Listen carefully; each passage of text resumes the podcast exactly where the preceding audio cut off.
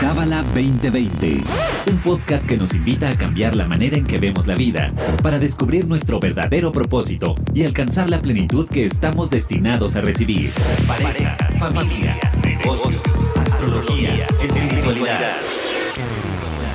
Escúchanos semanalmente para saber cómo aplicar esta sabiduría universal en tu día a día.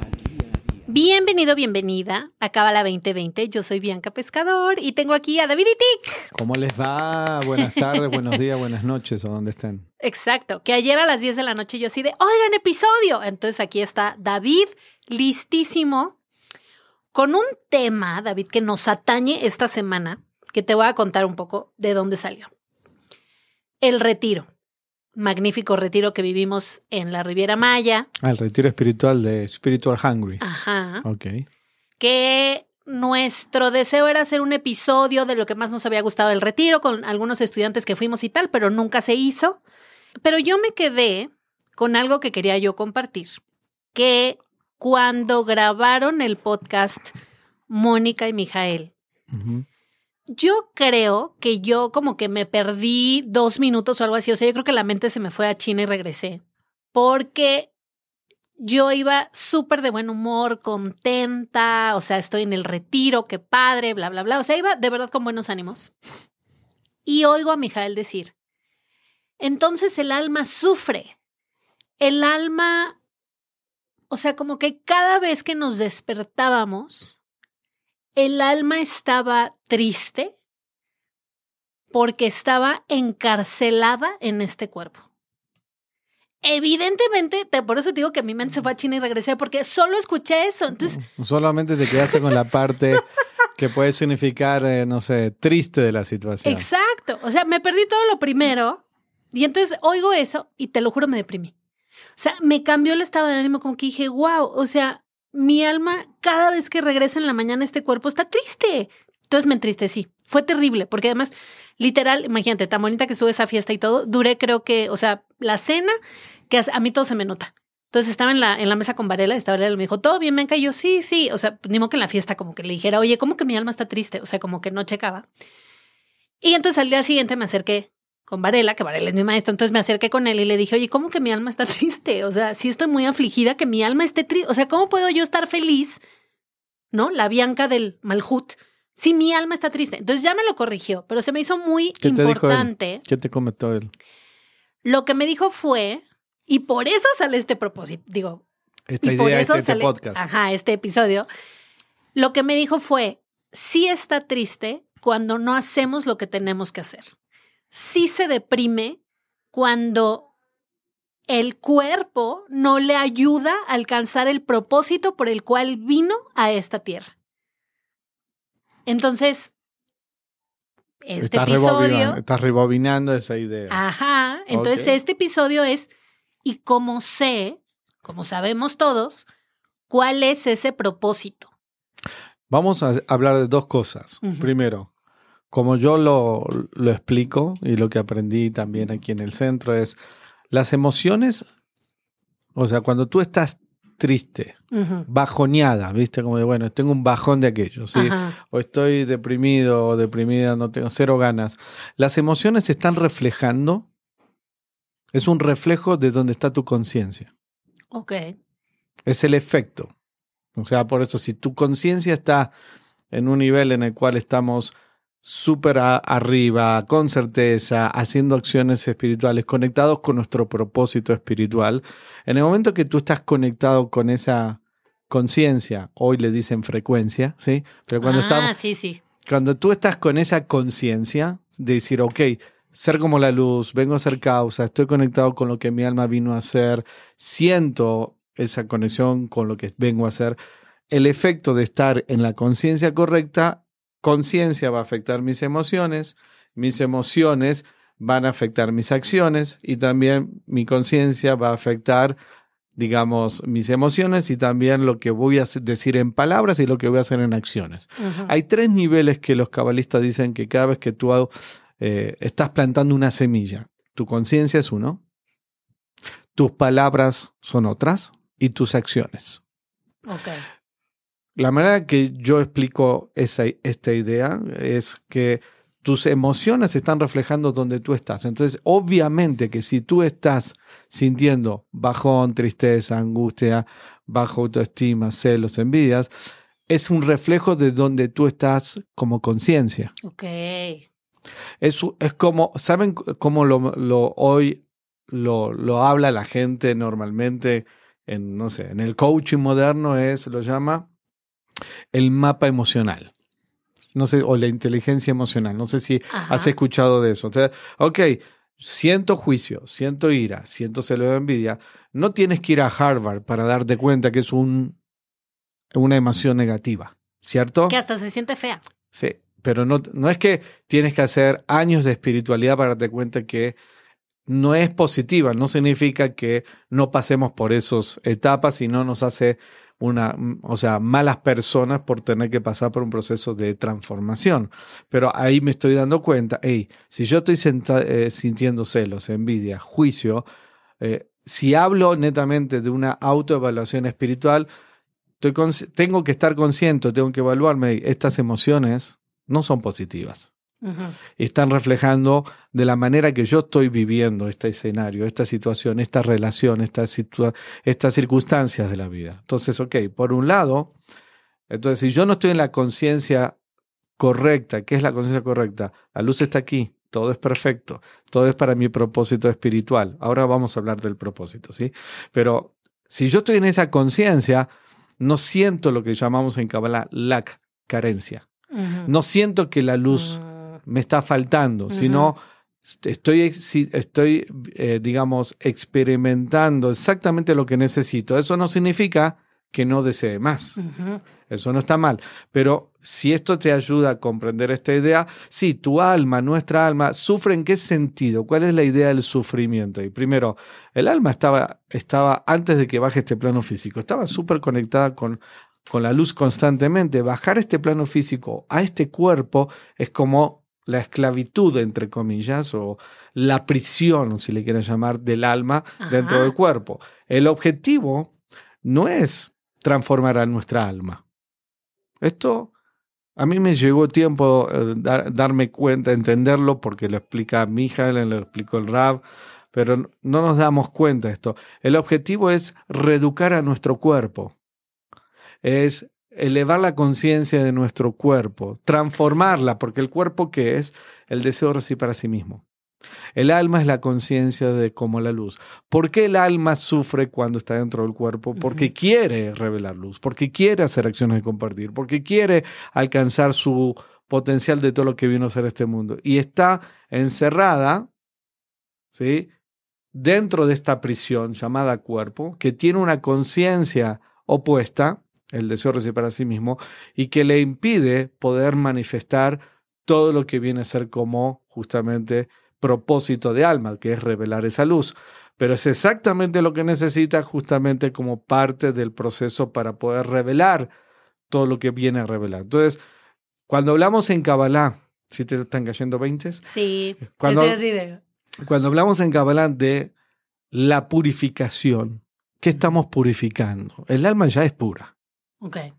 ¿Qué estamos purificando? Nos estamos purificando de la conciencia del cuerpo, ¿sí? De la conciencia del deseo de recibir para sí mismo. Estoy seguro que si eres un estudiante de Kabbalah, del centro de Kabbalah, consciente del trabajo espiritual genuinamente, habrás sentido o estás sintiendo o habrás pasado ciertos momentos en donde reconoces la fuerza que tiene tu cuerpo y de ese instinto de querer sentir una gratificación inmediata, placer sexual, placer de eh, respeto, placer de ciertas cosas, y lo puedes ver en esa adicción, que quizás no lo ves como algo, no es que sea negativo, pero es la conciencia del cuerpo, no es la conciencia del alma. Entonces nos quedamos enganchados a un tipo de adicción.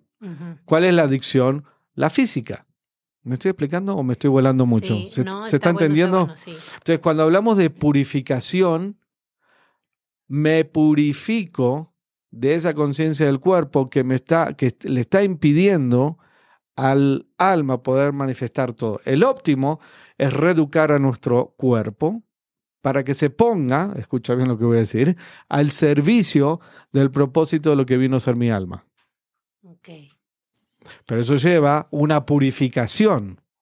¿sí? Donde, ¿Qué significa eh, poner al servicio? El cuerpo tiene toda una inteligencia, el deseo de recibir para sí mismo. Cuando tú lo vas purificando es, le vas quitando esos attach, esos attachments, esos, esas adicciones a la gratificación inmediata, a que venga de cosas físicas, a que venga de placer eh, físico. Con esto no estoy diciendo que no tengas más relaciones sexuales, que no, no hagas viajes y que no hagas, no te, no, no te, y que no te compres algo que te guste. No, no estoy diciendo eso. Estoy diciendo que cuando estamos aferrados a eso y no eres capaz de poder sentirte libre, eso es lo que estamos hablando. Ahora hablando de pesas, que es eh, esto no sé cuándo va a salir este podcast. Mañana. Mañana justo en la energía de pesas. Sí. Pesas, ¿qué es eso? Es la liberación de tu esclavitud, de tu deseo de recibir para sí mismo. Significa que tienes la capacidad que ante tu deseo de recibir para sí mismo, tú eres capaz de decir no, que tu, la fuerza de tu alma está por encima de la adicción o la necesidad de gratificación instantánea. Entonces, eso es purificarte, donde tu alma tiene la libertad, tiene libre albedrío y no está esclavizada bajo la conciencia de mi cuerpo. ¿Me expliqué o no? Sí. Entonces, volviendo al tema inicial, perdón que le di toda una vuelta, No, muy bien. pero el punto, volviendo, eh, nuestra alma sufre en el sentido, hey, viene, está en el mundo infinito, antes de bajar este plano físico, y el creador le dice, vas a ir dentro de este cuerpo. ¿Sí? Y obviamente, si estás all day long, no sé, tomando cervezas con el creador, por decir algo, ¿no? Ajá. O te la pasas increíble sintiéndote feliz con el creador, Los Ángeles, y estás en otra dimensión, que te encierren en un cuerpo físico y que tengas que pasar por todo ese propósito, ese proceso, para revelar, obviamente, el máximo nivel de luz. No le creo que le haga chiste al alma en ese momento, pero sabe que es exactamente lo que necesita porque solamente puede hacer acciones físicas, transformación en este plano físico con un cuerpo físico. Qué cañón. Entonces, claro que está triste en ese momento, pero lo que le da regocijo, o lo, lo voy a continuar diciendo, la tristeza verdadera, verdadera del alma es querer hacer su propósito, sus revelaciones de acción de luz que viene a ser, sus acciones de compartir, su corrección, y que no pueda porque la conciencia del cuerpo todavía controla o domina en su totalidad a la energía del alma. Entonces, obviamente, la idea es que el alma, ¿sí? Eh, esté en control de absolutamente todo y el cuerpo, al purificarlo, se ponga al servicio del alma. Como decir, el alma de nuestros maestros, yo digo, Ravi ¿no? Ni siquiera nos ponemos nosotros. Ellos, con esa alma tan fuerte y elevada, controlaron e influenciaron, hicieron un trabajo de purificación de su cuerpo y el cuerpo estaban constantemente al servicio de lo que había que hacer, de que revelar luz, a dónde hay que viajar, a quién hay que ayudar, a quién hay que enseñar, van más allá del confort y la comodidad. Ay, qué flojera, hoy es domingo, tengo que estar con alguien, ay, qué flojera, tengo que ir a tal país a dar una plática, ay, qué flojera, ¿sí? no tengo ganas de estar con esta persona, pero sin embargo, eh, han hecho cada trabajo y que han pasado cuestiones sumamente incómodas. Tú leíste el libro de dos personas desiguales, las historias de ellos, donde se han sacrificado o han purificado la conciencia del cuerpo. Prácticamente no han tenido vida propia, intimidad. Cosa que obviamente si alguien te invade tu casa, entre comillas, te volverías loca, ¿no? El Rabbi Keren tenía en sus puertas de la casa constantemente abierta a todo el mundo. Era muy difícil separar, entre comillas, intimidad de la figura de ser el Rabbi Keren para todo lo demás, porque en realidad sacrificaron todo su deseo de sí para sí mismo para poder revelar toda esta conciencia en el mundo entero. Hay esfuerzos detrás, Claro. pero esa es la elevación también. ¿Me explico o no? Sí, y fíjate, ahorita que decías lo de la casa en México, hay esta frase que dice que el muerto después de tres días apesta. O sea que todo el mundo sabemos que tenemos que llegar dos, tres días de visita y órale, vámonos, porque ya la gente se incomoda, ¿sabes? Y O sea, dos, es tres como- días es mucho, my friend. ¿eh? o sea, Sí, un par como de horas y goodbye, ve a dormir a tu casita, ¿no? Ujú, Sí. Ya incomoda. Exacto, para las fiestas y todo. exacto. Imagínate, imagínate. Entonces, lo que, lo que te estoy diciendo es que cuando nuestra alma es feliz, cuando cumple su propósito. Claro que vas a atravesar desafíos y pruebas de la incomodidad de tu deseo de recibir para sí mismo, de tu confort, de mi lugar, mis maneras, cómo yo quiero, mis tiempos, de la manera que a mí me gusta. O sea, es todo un let go. Sí. ¿ok? Pero cuando tienes esta conciencia de lo que viene a ser, lo que viniste a hacer, Bianca, ¿qué vino a hacer como propósito? ¿Cuál es tu Ajá, propósito? ¿Cómo uno sabe eso? A mí una No. vez me querían entrevistar para un podcast de cómo descubrí mi misión. Y le digo a la chava, te agradezco muchísimo la Pero invitación, estoy pero, no tengo ni idea. No lo he descubierto. Le digo, ¿cómo voy a ir a un podcast a platicar? Mira, O sea, tu misión de, o tu propósito es, obviamente hay una corrección, incluye la corrección personal de Tikkun y qué vas a agregar a este mundo. ok. ¿Qué es? ¿Cuál es tu don, tu regalo? Que vas, tu luz. Somos únicos y exclusivos. Únicos y exclusivos. O sea, tú tienes un deseo de recibir único y exclusivo de la vasija original, del alma original, que nadie más puede jalar luz de ese nivel de alma original, solamente Bianca. Y tienes un aspecto único y exclusivo de luz, de, de, de regalo, con tu don, con lo que el Creador te dio a ti, que va a agregar luz a este mundo. Entonces tienes como un contrato de exclusividad, entre comillas, donde todos somos del alma original. La sumatoria de todas las almas forman el alma original o el plato completo.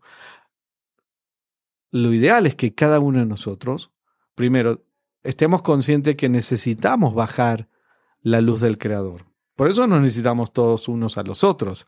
No es que una persona puede ser el Mesías que traiga la redención para todo el mundo, si no ya hubiese pasado. Claro. ¿sí? Ya sí. hubiese pasado con Moisés, con Jesús, con Mahoma. Una persona hubiese hecho la corrección de la humanidad, sin embargo todavía hay caos y dolor y sufrimiento. ¿Cómo sabemos que no es el trabajo de una persona? Porque si hubiese sido el trabajo de una persona, ya estaríamos con la energía y la conciencia del Mesías. No habría guerras, no habría hambre, no habría abusos sexuales, no habría secuestros, no habría caos en este mundo. Ya hubiese terminado. Ya ciertas personas, almas muy elevadas, no importa cuál sea el- la corriente religiosa de cada uno, para nosotros en Kabbalah ya hubiese venido ¿sí? esa revelación con Moisés. Sin embargo, no depende de una persona. Es lo que enseñamos en Kabbalah 1, la última clase. Depende de una conciencia colectiva. Y esa conciencia colectiva implica que haya una masa crítica de gente que tenga el deseo de bajar, decimos, de revelar la luz del Creador. ¿Y cómo me doy cuenta cuál es mi propósito? Es exactamente lo que yo vengo a agregar a la humanidad, a la revelación de la luz del mundo de manera única. Es, Ok. te lo digo de una forma diferente, es como decir, este, viste cuando no sé si en mi país, en, Argentina, ya me fui hace mucho tiempo, pero hacían, en mi época, hacían test vocacionales. No sé si aquí existe eso. Sí, ¿Sí? ¿Te Sí. Has, has vivido de algo así? Sí. ¿En qué, en qué, qué es lo que te apasiona? ¿Qué es lo que te, qué es lo que amas? ¿Qué es lo que sientes que tienes un regalo divino y que puedes agregar a este mundo? Eso forma parte de tu verdadero propósito. Aquello que es único, exclusivo tuyo, que agrega valor, que da un- una chispa de luz adicional al propósito de crear unidad, amor y revelación de luz en este mundo. Entonces, por eso, por lo menos, yo me siento bendecido porque sí, soy un maestro de Kabbalah después de tanto tiempo, pero yo no lo siento como un trabajo.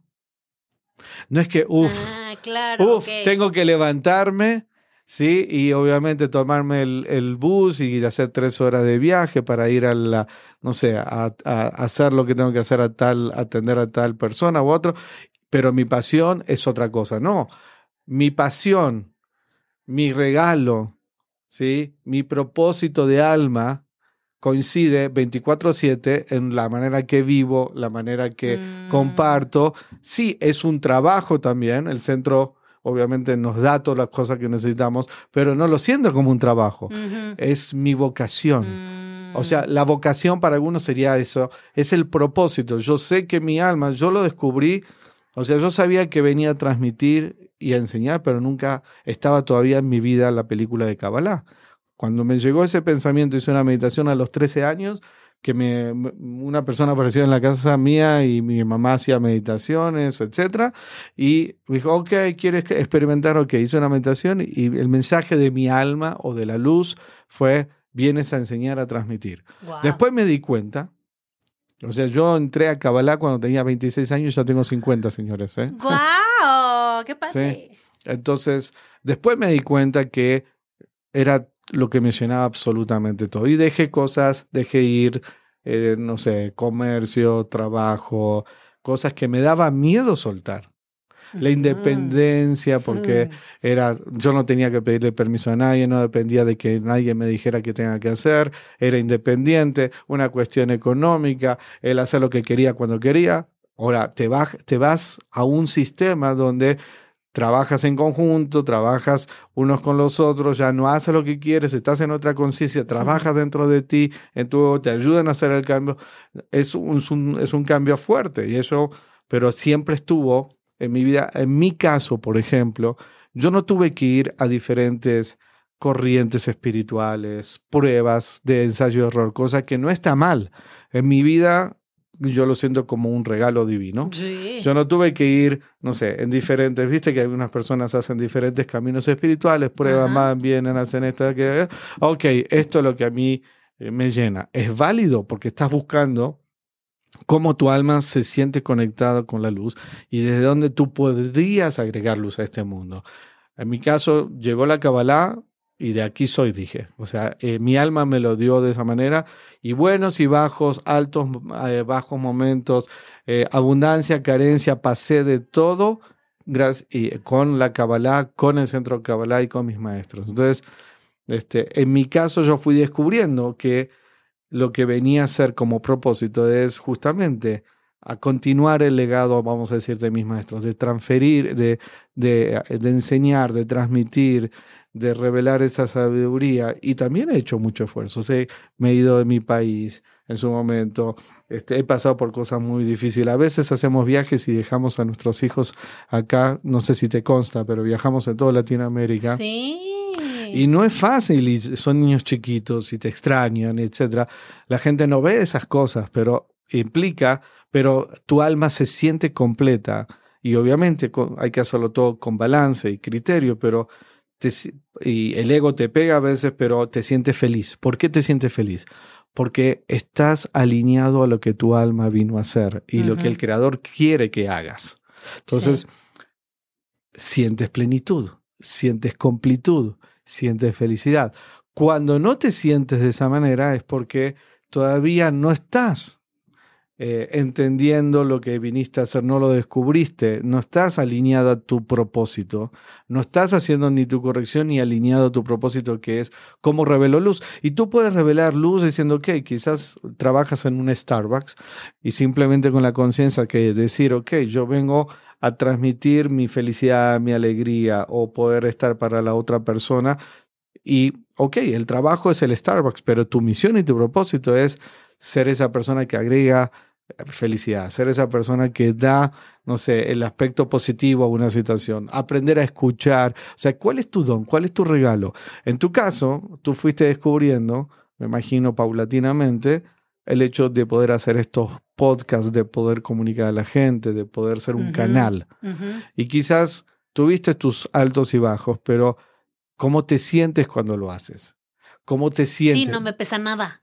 Brilla, sí, te sientes bien. Después te apagas el micrófono y quizás te, agarra tu satán y te empieza a agarrar dudas y temores e inseguridades. Pero en el momento que lo estás haciendo, sientes ese flujo de energía y ves cómo agregas luz en este mundo. O sea, es una forma de agregar. Si tú lo haces conscientemente y lo profundizas y sabes que ese es tu regalo, ese es tu propósito, y lo utilizas para generar un bien a este mundo y agregas valor, obviamente te vas a sentir cada vez más plena y más conectada. ¿Me expliqué? Sí, me encantó.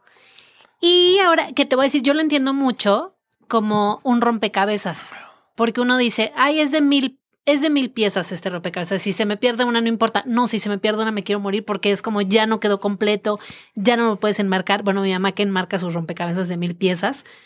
Una vez se le perdió una pieza y ya no lo puede enmarcar.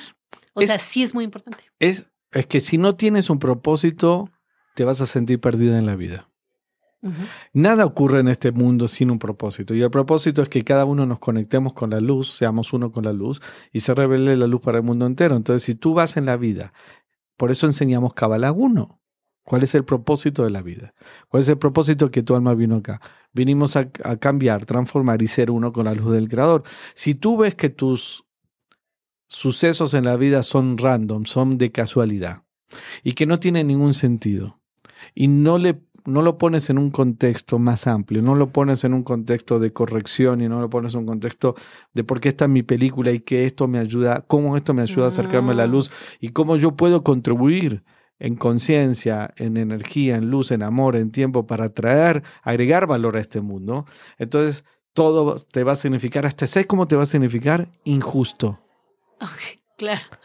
y te vas a victimizar y te vas a decir, que, como dicen, qué poca, que puede ser que, ¿cómo puede ser que esta gente esté de esta manera y yo estoy así? Y entonces vas a ver y vas a hacer juicio de las cosas que son injustas y te vas a frustrar, ¿sí? Y te vas a poner de una manera en víctima. Sí. ¿Por qué? Porque no hay un propósito detrás. Y tienes que entender que, y esto es lo bonito de Kabbalah, que nada sucede porque sí.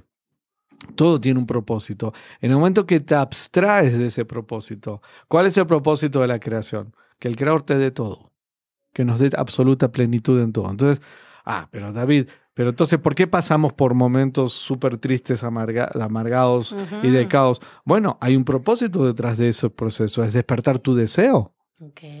Tu deseo para acercarte a la luz, tu deseo para transformarte. O te quedas estancada en ese lugar de caos el tiempo indefinido que tú quieras. Claro.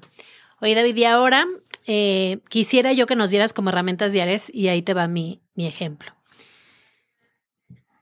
Recientemente hubo un accidente en Teotihuacán, en, los en, un globo aerostático. Wow. Ya lo que dicen las noticias es que iban aterrizando cuando se suelta la llamarada era mamá, papá, hija y el piloto. Y se ve en el video que se avienta una persona que al parecer era el piloto, o sea, como que dijo, sálense que pueda, yo aquí ya, ahí se ven, se avienta el primero, o sea, el primero que se avienta es él. Después dicen que se avienta la niña, que, o sea, como que es un revolvedero, pero sí se oye el video terrible. Eh, al final muere la mamá y el papá, se mueren chamuscados, literal, y el piloto huyó. Bueno, la niña está en el hospital, tiene 13 años, no está tan chavita. Historia tan dura. Está muy cañón. Eh, ha estado en todos los noticieros porque, pues sí es como de, o sea, además lo que es espeluznante, la verdad, es ver el video y escuchar el ayúdenme, ayúdenme a kilómetros, o sea, terrible. Y el piloto se huyó, ya lo agarraron fue a Hidalgo, eso pasó en Teotihuacán, que es Estado de México, se fue a Hidalgo, toda la cara chamuscada, chamuscada, pero quemada todo. Em, y lo que él dice es que escapó porque no sabía qué hacer. Yo no lo puedo juzgar porque en la universidad una vez hicimos un ejercicio, o sea, yo estaba en la mesa directiva de la universidad. Entonces éramos como 40 personas de todas las carreras. Y nos juntaron en un salón porque eran dinámicas de liderazgo, ya sabes, estas cosas. Y entonces dicen, ok, 20 personas de este lado, 20 personas de este lado. Las 20 del lado izquierdo, por así decir, iban a ser ciegas. Y las 20 del lado derecho iban a ser paralíticas. Entonces nos juntaron uno y uno. Entonces había 20 sentados en la silla y 20 que nos pusimos atrás parados, con los ojos cerrados porque éramos los ciegos. Yo me acuerdo que desde que me puse ahí, me puse cerca de la puerta. O sea, yo no sabía qué actividad era, pero sabía que era buena idea ponerme cerca de la puerta. O sea, mi sexto sentido me lo dijo. Me puse así a nada, a un metro de la puerta. Y en eso dicen, ok, está, hay una emergencia, tienen que salir de, de este lugar. Y entonces yo lo que hice a mis 20 años fue que salí corriendo de la puerta. O sea, fui la primera en salir. Yo dije, gané. yo Claro. pensé que era el juego. Y o estaba sea, bajo tu responsabilidad la persona que era paralítica que tú ibas a cuidar. exacto. Y, tú- y en Me eso. salgo, yo toda orgullosa gané el juego, ¿no? ¿Cuál es mi premio? Y voltea la, la persona y me dice, y tú- ¿dónde está tu- compañera? tu Sí. persona, o sea, tu paralítico. Y yo, ¿cómo? Y me dijo, sí, o sea, ese es el juego, Bianca. Hay O sea, me dijo, preocuparse "Re- por el otro. Ajá, me dijo, regresa, o sea, con los ojos cerrados, regresa y tráelo. Entonces, bueno, entré, ni siquiera me acuerdo quién era mi persona, pero entré, me acuerdo que le dije perdón, no sé qué, y, y me reí y todo, pero me dio muchísima vergüenza. Pero entonces no lo juzgo, ya sabes, porque digo, yo Estoy yo seguro hice que eso. él no supo qué hacer en Exacto. ese momento. O Y sea, mejor se aventó. no estoy, no estoy diciendo que, que sería quizás la mejor acción. ¿Quién, otras personas ni siquiera tendrían experiencia en una situación así. Quizás él es el único. Sí, y nunca pero- le había pasado, no supo Pero qué eso no significa que no tenga que pasar por su, por su corrección. Ajá, pero ahora lo que quisiera yo que nos ayudaras es, yo creo, o sea, mi reflexión fue, ser buena persona, entre comillas, es algo que no nos van a hacer a la mera hora, o sea, es, es un músculo que se tiene que trabajar todos los días. Y entonces a lo mejor mi ser buena persona, entre paréntesis, hoy, digo entre comillas, hoy es dar, en lugar de dar el 10% de propina, dar el 15% de propina. Que bueno, haz de cuenta que fueron 3 millones, o sea, es impresionante. Eh, o por ejemplo, si nunca doy el paso cuando estoy en el carro, pues a lo mejor hoy voy a dar el paso, aunque tenga prisa. O sea, yo siento que son acciones No, diarias. eh, es- hay dos cosas que, me, que de lo que estás diciendo me vienen a la cabeza. Primero, uno es, no venimos a ser buenas personas. Además. Venimos a transformarnos, a revelar luz. Entonces, si la naturaleza intrínseca de que, que vienes a trabajar del sistema reactivo, ya sea que te quedó de vida pasada o que vienes y elegiste es voy a huir, digamos, quedarme no lo voy a hacer por ser una buena persona, sino porque quiero transformarme en esa persona que quiero que mi alma vino a ser, ¿sí? No lo hago por ética y por moral, ni por buenas costumbres ni lo que va a decir la gente, porque muchas veces inclusive implica no has- o sea, ¿qué pasaría si tú tienes que actuar de forma proactiva, decimos, sermos como la luz, sin que nadie lo sepa? ¿Lo harías o no? Ajá, eso está cañón. Es porque estás buscando un reconocimiento, entonces hay ego detrás. Entonces, uno no, uno no lo hace por ser bueno, uno lo hace por, por querer acercarse a la luz del creador. Entonces, eso ya es, o sea, es eh, independiente de que si te catalogan como bueno o malo. Y a lo mejor alguien muy buena gente, entre comillas, Tiene una agenda oculta detrás que no lo sabes eh, también. además, ajá. Entonces, Y e- además para esa persona a lo mejor eh, su, su- su viene aquí a poner límites. a- Cada uno viene con una corrección y un propósito. Entonces, primero, no lo hacemos por ser buenos, lo hacemos porque queremos transformarnos y ser uno con la luz del Creador. Entonces ahí va más allá de lo que te dicen o no, qué opinan o no, implica de lo que viniste a hacer espiritualmente, ¿sí? Este, y tu alma es buena. Tu alma ya es buena. Tu alma ya es positiva. Tu alma ya es como la esencia divina del Creador. Entonces, eso que me está diciendo es, es doloroso, es triste, ¿no? Escuchar una, un escenario así. Desde el punto de vista como lo leo, lo interpreto, en la película más grande, esas almas ya se tenían, o sea, entre comillas, esos padres se tenían que ir. La manera que se fueron es traumática, obviamente, y es doloroso y, y no es algo que alguien puede sentirse bien, pero si no hubiese sido con un globo, Jade Shalom hubiese sido quizás con otra cosa, otra, otra manera que se van. La forma en que se van también indica parte de lo que necesita ese proceso de alma para irse. Eso no los hace ni buenos ni malos, es parte de lo que necesita esa alma. Ok. Sí. Pero eso entra todo en el concepto de reencarnación, ¿sí? Este, y cada uno de esos personajes tenía, tienen un, un rol y tienen que pasar por un proceso para hacer una corrección y poder alcanzar su propósito también de vida, de transformación. O sea, obviamente, conscientemente, como yo digo en las clases, ¿quién va a elegir quedarse huérfano? ¿Quién va a elegir, este, Dios no quiera, que tenga que pasar una situación de abandono, de abuso, una enfermedad? Nadie va a elegir en este plano físico algo así. Sí, no. Entonces, eso que tú dices, esas situaciones que te empujan o te forjan a transformarte, exactamente vienen como escenarios que los pone el creador, porque tu alma eligió conjuntamente con el creador una corrección y entendieron juntos que esos escenarios o esas oportunidades son exactamente lo que necesita el alma para hacer una corrección. En el momento, con el dolor y con el, proceso de sufrimiento, uno no está abierto a ver la película completa, pero el alma ya lo eligió. ¿Me explico? Sí. Entonces, este, no es grato ver eso, no es algo agradable, pero tenemos que entender que forma parte del proceso de las correcciones de las almas que cada uno eligió para hacer una corrección. Una vez eh, mi maestro, este, un estudiante vino y le dijo al Berg, Rab, acabo de tener un gran milagro. ¿Sí? ¿Conoces esa historia? Sí, me encanta. Eh, y esta persona había pasado por un accidente y salió ileso, el auto destruido. El Rab lo quedó mirando y le dijo, wow, yo también acabo de pasar un gran milagro. Y dice, ¿en serio, Rab? Sí, no me pasó nada. Exacto. Entonces, ¿qué es el entendimiento de lo que venimos a hacer o el trabajo espiritual? O sea, no tienes que vivir por situaciones caóticas, extremas y dramáticas para, para despertar la conciencia de que existe una fuerza superior o de lo que viniste a hacer espiritualmente. Eso por un lado, lo puedes hacer de forma proactiva, pero más allá de eso, las almas eligen una corrección.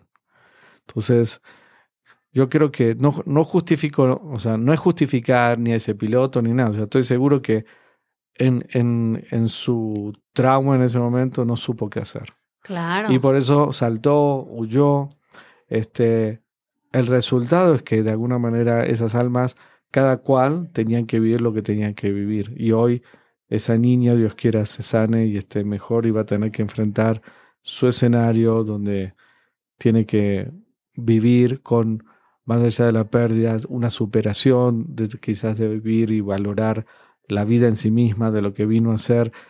Es una forma dura, es un escenario, digamos, difícil, es un ticún que eligió hacer, de quizás de tener un propósito de vida, de entender que igualmente viene a agregar valor a este mundo, de que sí tiene, digamos, una razón de por qué se quedó en este mundo físico o por qué tiene que hacer algo en esta vida. O sea, va a tener que encontrar eso dentro de sí.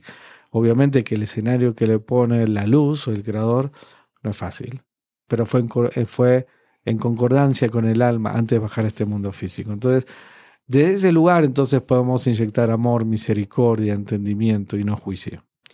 Y que también no nos quedemos los demás pensando de, ah, me tiene que pasar eso para encontrar mi propósito en la vida. O sea, saber no que necesariamente. Cada, exacto, no me preguntaste herramientas, ¿no? A ver. Bueno, las herramientas es primero justamente, ¿por qué estudiamos? No estudiamos para ser más inteligentes y más sabios intelectualmente, porque eh, mi maestro también decía, ¿sí? tener eh, solamente información y no vivirla es como un burro que carga bolsas de libros, pero sigue siendo burro. O sea, uno no viene a acumular información intelectual. Uno no viene a hacerse más, digamos, sabio intelectualmente. Uno viene a transformarse y experimentar y ser uno con la luz. Entonces, la idea de por qué estudiamos es para mantener, es para primero despertar más deseo por la luz, estar conscientes de lo que venimos a hacer como propósito, estar consciente que tenemos nuestro enemigo, que nuestro ego. Entonces, el estudio te permite, obviamente, despertar un deseo de poder avanzar y transformar y conectarte constantemente más y más con la luz. Por otro lado, ¿es suficiente solamente estudiar? No. Cuando el centro Kabbalah, el rap, eh, le enseñaba un puñado de, solamente estudiosos religiosos en Israel, Karen le dijo, ¿tú crees que así vas a generar un impacto en el mundo entero? ¿Te acuerdas la historia esa? sí. Dice, ¿cómo vas a generar, cómo vas a traer un cambio en el mundo entero? ¿Cómo vas a cumplir tu misión, tu propósito de vida que tu maestro te dio de que difundas la cabra a todo el mundo con cinco personas solamente en el cuarto? Y enseñándoles a cinco personas solamente, ¿cómo, ¿qué vas a hacer para tocar los miles y millones de almas que hay en el mundo. Y ahí Karen fue que le puso, como se dice, los puntos, los 20 al rap, y le dijo, ¿entiendes lo que, o sea, me estás pidiendo? Le dijo el rap. Sí, o sea, entiendes que si damos ese paso no hay vuelta atrás y que todo el mundo se nos va a venir en contra. Sí, pero a eso vinimos, ¿no? ¿Ok? Y en ese momento fue el momento consciente que el rap tomó la decisión, gracias a que Karen lo empujó, es decir, ok, go for it, vamos por todo y abrir la cabala del mundo entero. Entonces, no se trataba solamente de estudiar, sino de ser como la luz y compartir esa, esa luz, esa energía, esa sabiduría a miles de personas. Y el atributo de la luz es compartir, es dar. Entonces, mientras más te ocupes y compartas con otros, el ejercicio que me contaste de el ciego y el paralítico implica preocuparse por otros, preocuparse por el prójimo. ¿Quién no tiene una asignatura pendiente en eso? Yo tengo esa asignatura, todo el mundo tenemos. Yo no me siento una persona ya corregida, al contrario, todavía me falta mucho. Pero de eso se trata, de crecer y transformarnos, pero desde el camino del amor y la misericordia, sin tener que pasar por el camino de juicio y sufrimiento. Ay, pues me encantó. Y pues feliz pesa. Haxamea, y todos que todos realmente conecten con esta fuerza. Hay un regalo enorme, no solamente de liberarnos, sino eh, algo que compartió mi hija el año pasado es, podemos demandar y recibir la fuerza y la conciencia de la certeza genuinamente absoluta. Sentir que la luz está con nosotros y que no entren esas dudas, esos miedos, esas inseguridades de qué va a pasar, qué no va a pasar, si voy a tener, no voy a tener, qué va a ocurrir. Todo eso viene del 1%. Ese nivel de certeza te conecta con lo que llamamos Atika Kadisha, que va más allá del nivel de Serampines, Keter Vina, donde ahí no hay merecimiento o no. Ahí no es si me lo merezco o no, si soy bueno o malo o no, sino es, ¿tienes certeza? Tienes certeza ya te da la vasija, el recipiente, no importa si eres un tzadik o una persona justa o cometiste mil errores detrás, la luz puede entrar en tu vida y se puede redimir cualquier aspecto en tu vida. Qué hermoso. Pues muchas gracias, David. Gracias a ti. Gracias a ti, querido estudiante, por escuchar y nos escuchamos la próxima semana. A la próxima. Bye. Este episodio fue traído a ti por el Centro de Cábala México. Síguenos en Instagram como Cábala MX. Visita cábala.com, elige el idioma de tu preferencia y entérate de todos nuestros eventos.